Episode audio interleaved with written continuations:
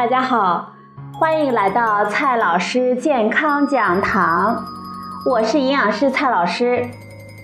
今天呢，蔡老师继续和朋友们讲营养、聊健康。今天我们聊的话题是保健醋，靠什么来保健呢？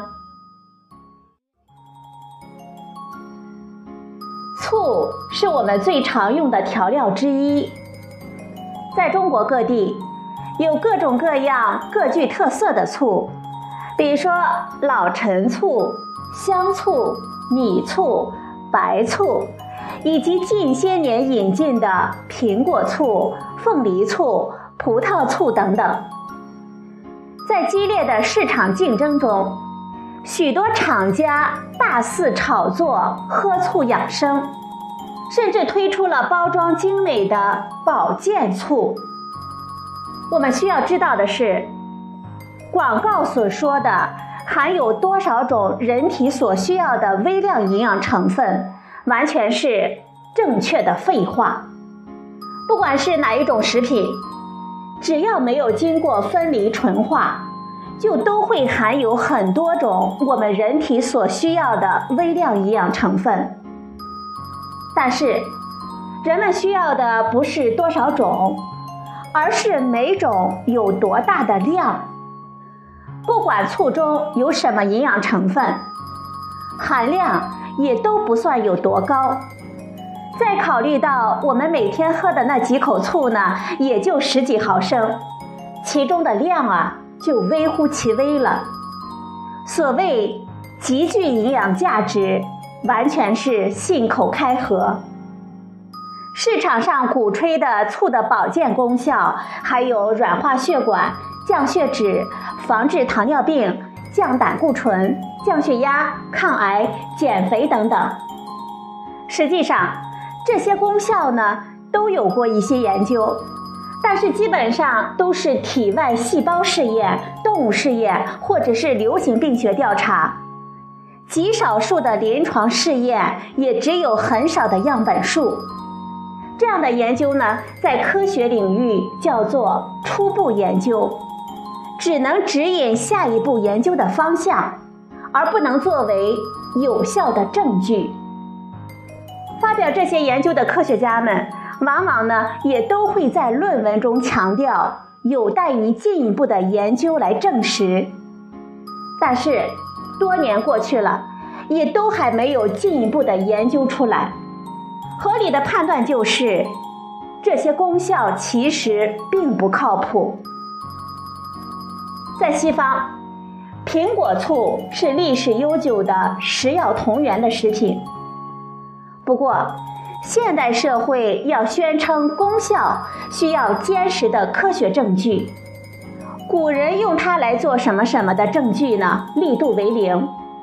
所有苹果醋的功能都被监管部门认为缺乏科学依据，因而不能用于推销宣传，更不能印在商品标签或者是说明书里。二零零三年，美国有家公司宣称他们的苹果醋是能够抗菌的天然抗生素和消毒剂，以及。在从肥胖到关节炎的许多症状上有治疗的优势。美国食品药品监督管理局发现之后呢，发出了严厉的警告信，要求立即纠正，否则将不再警告而直接处罚。不过，在咱们中国，人们对药食同源、历史悠久、具有天然的接受度，所以。各个卖醋的厂家总能够发掘出各种醋的保健功效，然后堂而皇之的包装出保健醋来销售。比如说这一款产品，它的配料呢是酿造白醋，也就是水和大米，还有红枣、枸杞、百合、陈皮、桂圆、苹果汁、白砂糖、果葡糖浆、蜂蜜、食用盐。食品添加剂有生姜提取物、山梨酸钾、焦糖色，它的总酸度是每一百毫升大于等于二点五克。其实呢，这些只是都达不到食用醋的酸度要求，只是加了许多的调味成分，就变成了每日饮用、健康常伴的岁月精华了。还有这一种醋呢，它号称是中华保健醋，无蔗糖，降低甘油三酯。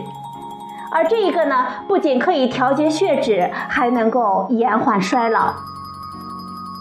具有中国特色的是，这些功效获得了食药监的认证，也就是说，他们宣称功效并不违规。我们不清楚这些功效认证是依据什么样的科学证据做出来的，只能说，基于公开发表的文献，没有足够的证据来支持这些功效。还有许多的朋友呢，喜欢用醋来泡东西，相信这样的醋呢会有特别的功效，比如说用醋来泡蛋、醋泡花生、醋泡洋葱等等。其实，在这个过程中，醋和酒只是起到了溶剂的作用，并不会产生新的物质。如果所泡的东西是可以直接吃的，那么我们可以直接把它们吃掉，摄取目标成分的效率呢要高得多。总之啊，醋就是醋，作为调料。不同的醋有不同的特色，各有适合的用途。认识它们，了解它们，让它们为我们的美食带来不同的风情，就是对它们最大的致敬。至于保健功能，是对它们不切实际的期望。如果醋会说话，他们会很委屈地说：“我们做不到啊。”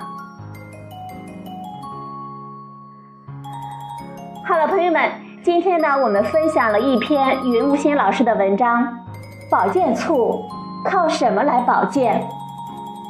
今天的节目呢，就到这里，谢谢您的收听，我们明天再会。